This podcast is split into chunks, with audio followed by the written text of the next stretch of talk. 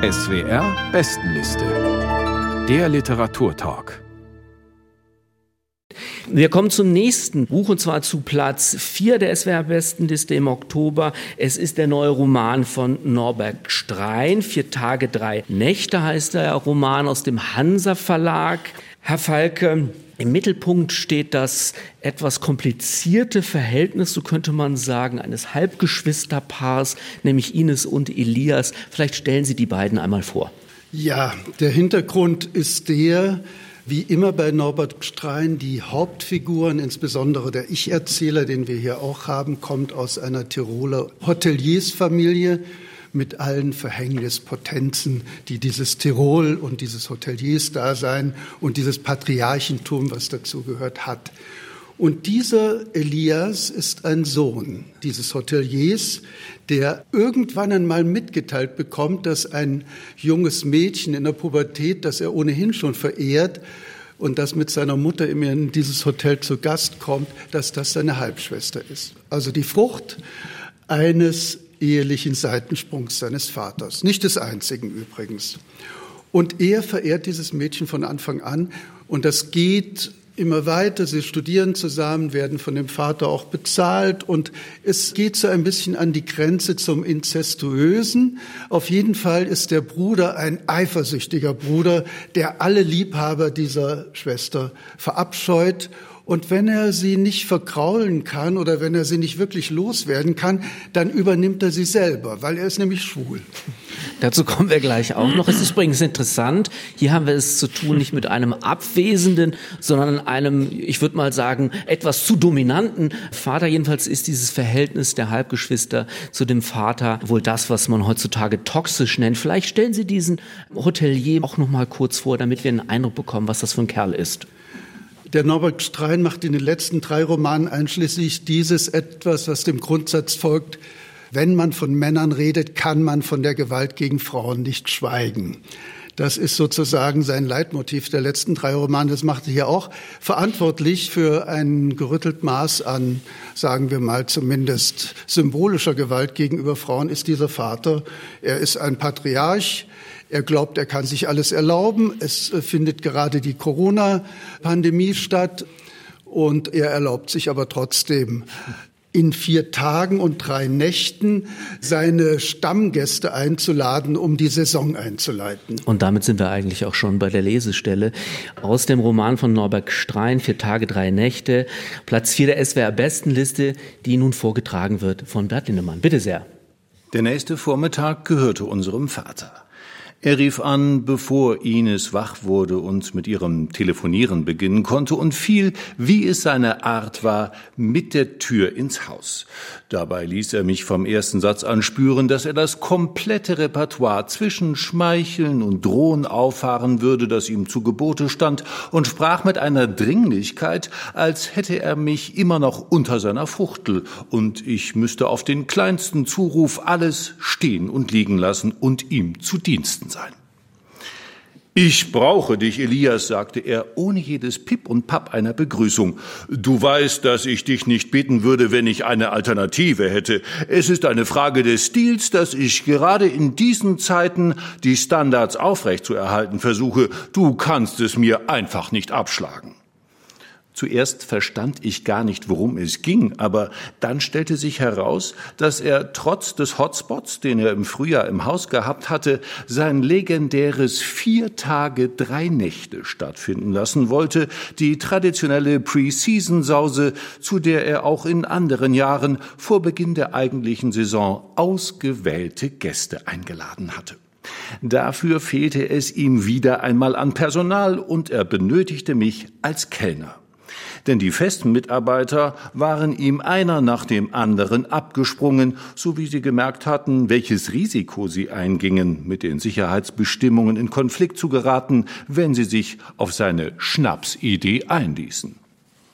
Du bleibst keine Stunde länger als notwendig, sagte er, genau wie sonst immer. Ich gebe dir einen Tausender am Tag und du weißt, dass außerdem ein Batzen Trinkgeld drin ist, wenn du dich nur einigermaßen geschickt anstellst. Du musst ja nicht jedem gleich auf die Nase binden, dass du glaubst, zu gut dafür zu sein. Es war verrückt, das in dieser Zeit machen zu wollen, aber er zog mehr und mehr eine Klientel an, die ihn genau für diese Verrücktheit schätzte und die geradezu von ihm verlangte, dass er von Zeit zu Zeit seine Aussetzer hatte. Von den eingeladenen Gästen hatten trotz der schwierigen Lage die meisten ihr Kommen bestätigt. Offiziell sollten sie für ein Seminar anreisen, irgendetwas Unaufschiebbares mit Nachhaltigkeit und Unternehmenskultur und vielleicht einem Achtsamkeitsaspekt, wie er genüsslich sagte, und sobald sie auf seinem Grund und Boden wären, war für ihn jedes Problem ausgeräumt, weil er sich dort als unumschränkter Herrscher fühlte und sich von niemandem etwas vorschreiben lassen würde, schon gar nicht von Leuten aus Wien, die für ihr notorisches Nichtstun 14 Gehälter und Weihnachtsgeld bekamen, ob die Welt unterging oder nicht. Das waren die Worte, die er bei jeder Gelegenheit wiederholte, und sie machten auch jetzt sein unterschwelliges Triumphieren aus, mit dem er mich zu überwältigen versuchte. Bert Linnemann las aus Norbert Streins neuen Roman Vier Tage, drei Nächte erschienen im Hansa Verlag, Platz 4 der SWR Bestenliste im Oktober. Gerhard Bartels, wir haben es vorhin schon gehört, das Verhältnis zum Vater ist sehr anstrengend, aber auch zwischen den beiden Geschwistern funkt es immer wieder. Sie durchlaufen dann doch etwas heftigere Krisen. Wann brechen die aus? Ja, das ist eine gute Frage. Wann brechen die auf? Ich glaube, das ist sowieso ein krisenhaftes Verhältnis, was die beiden haben, eigentlich von Anfang an, also von Anfang ihrer Beziehung an.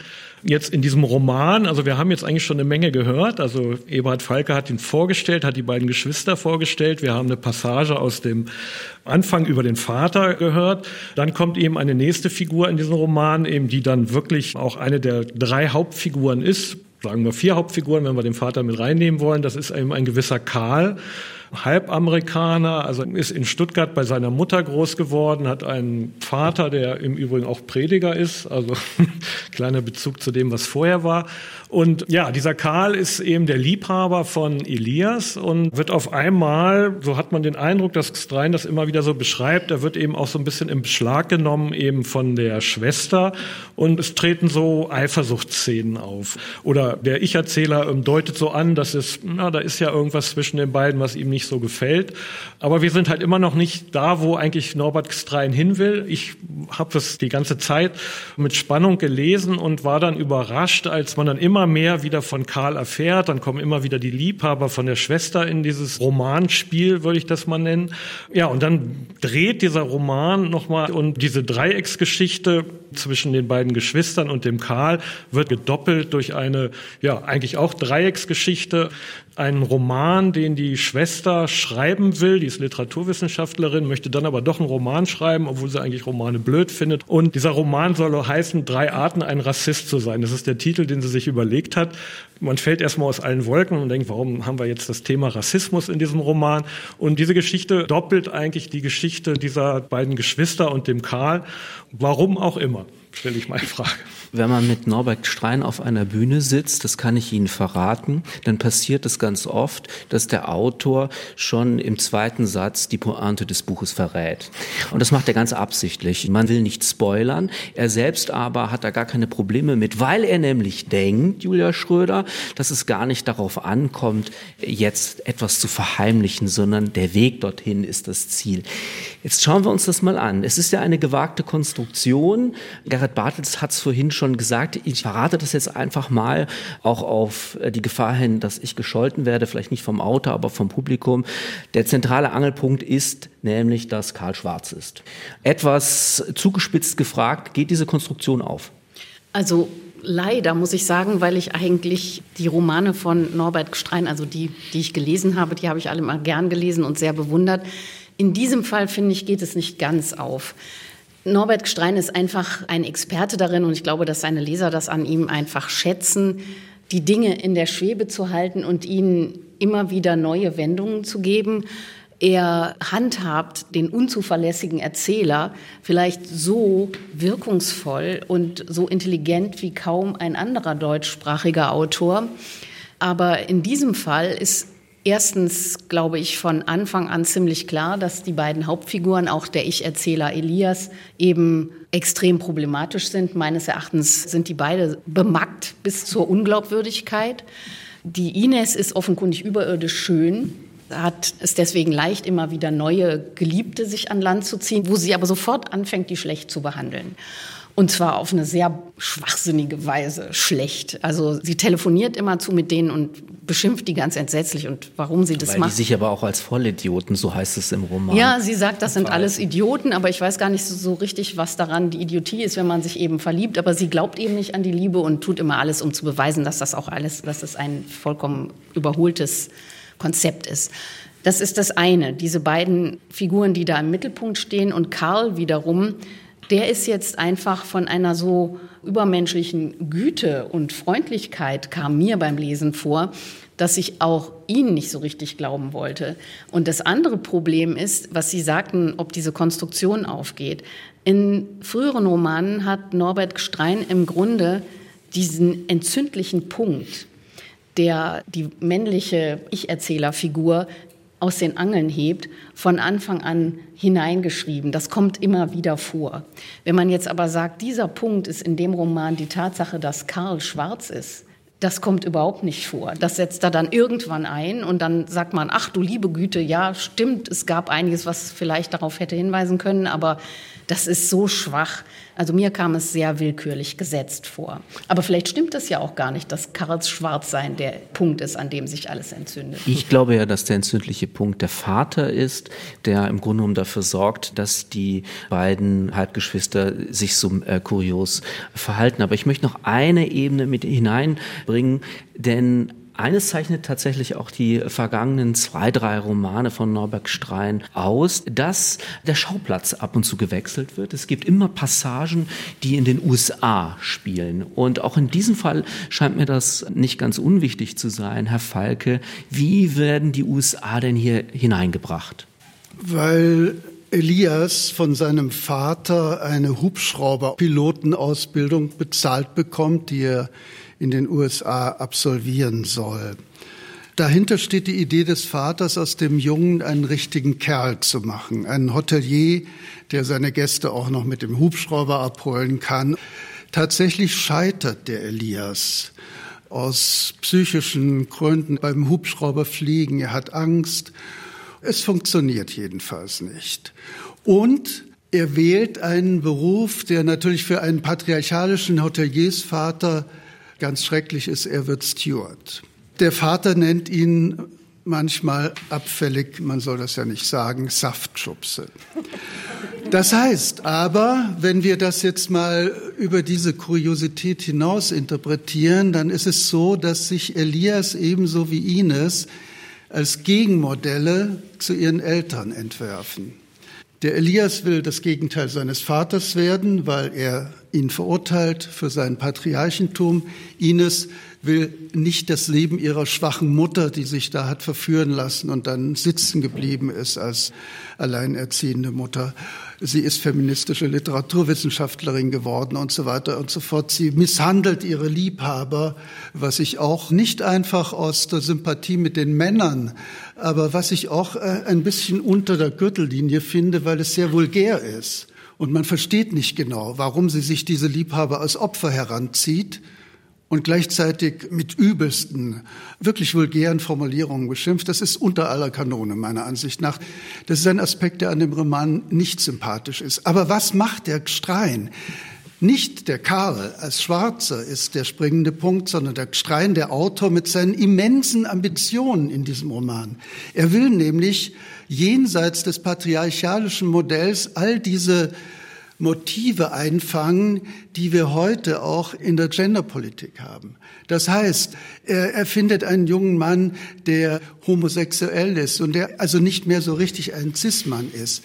Er beschäftigt sich mit den Überschreitungen der ethnischen Grenzen, indem er diesen Afroamerikaner hereinholt und auch zur Romanfigur von Ines machen lässt, was dann wiederum einen Konflikt auslöst, der nämlich so aussieht, hat eine weiße Frau Glück dabei, einen Afroamerikaner in seinem Innenleben zu beschreiben. Sie hat das Glück nicht, er bestreitet es sehr. Darüber wird ein großer Konflikt geführt am Ende. Diese Gegenentwürfe, die sind natürlich schon so wie der Strein das hier ausspielt, als analytischer Erzähler. Er hat ja immer einen Ich-Erzähler, der sozusagen sich sein Leben selber erklären will und das seiner, seines Umfeldes. Er ist ein analytischer Erzähler, aber er ist eben auch zugleich in all seinen Romanen ein Modellbauer, ein Konfliktmodellbauer. Und in diesem Roman ist er vielleicht ein bisschen arg ein hölzerner Konfliktmodellbauer. Naja, ich würde sagen, dass dieser Roman einfach wahnsinnig überladen ist mit dem, was Absolut. Sie jetzt hier alles vorstellen, wie lange wir gebraucht haben, um eben den zu explorieren mit seinen verschiedenen Facetten. Ähm, ist er überladen, ist er überkonstruiert und ich finde auch, dass diverse Sachen einfach jeglicher Notwendigkeit entbehren. Also er läuft eben wirklich auf dieses Rassismus-Thema am Ende hinaus. Das ist so, ich glaube, ein Fünftel des Romans und eben, weil Herr Otte eben gerade gesagt hat, ähm, ja, darf ich das jetzt verraten oder nicht? Ich habe das ja auch nicht so gelesen. Und es wird mir dann auf einmal verraten, es wird mir so aufgedrückt und dann merke ich, oh, da gab es ja so zwei, drei Stellen, da konnte man ja denken, das ist möglicherweise ein schwarzer Mann oder eben ein dunkelhäutiger Mann. Warum läuft das alles wirklich auf dieses Schlusskapitel, drei Arten, ein Rassist zu sein, hinaus? Das erschließt sich mir einfach nicht. Und da pfropft eben Norbert Gestrein immer wieder so moderne, diskursive Themen, die pfropft er ja in all seine Romane. Er hat schon einen MeToo-Roman geschrieben, wo er eben all diese Themen auch so durchspielt und eben diese ganzen Graubereiche versucht hat rauszuarbeiten. Er hat einen Roman geschrieben über die Flüchtlingskrise 2015, wo auf einmal eben so ein Ehepaar oder bestimmte Leute versucht haben, eben einen Geflüchteten auch eben bei sich zu beherbergen. Und hier habe ich auch das Gefühl, es knarrt so an allen Ecken und Enden. So, Sie werden jetzt äh, Zeuginnen und Zeugen für etwas, was bei der SWR-Bestenliste ganz oft passiert. Ein Buch wird auf Platz vier gewählt, aber es wird heftig diskutiert und die Jury ist sich nicht nur nicht einig, sondern in diesem Fall einig darin, dass doch auch viel Kritik zu üben ist an diesem Roman von Norbert Strein, Vier Tage, drei Nächte, im Hansa Verlag erschienen. Trotzdem würde ich mal sagen, vielen Dank.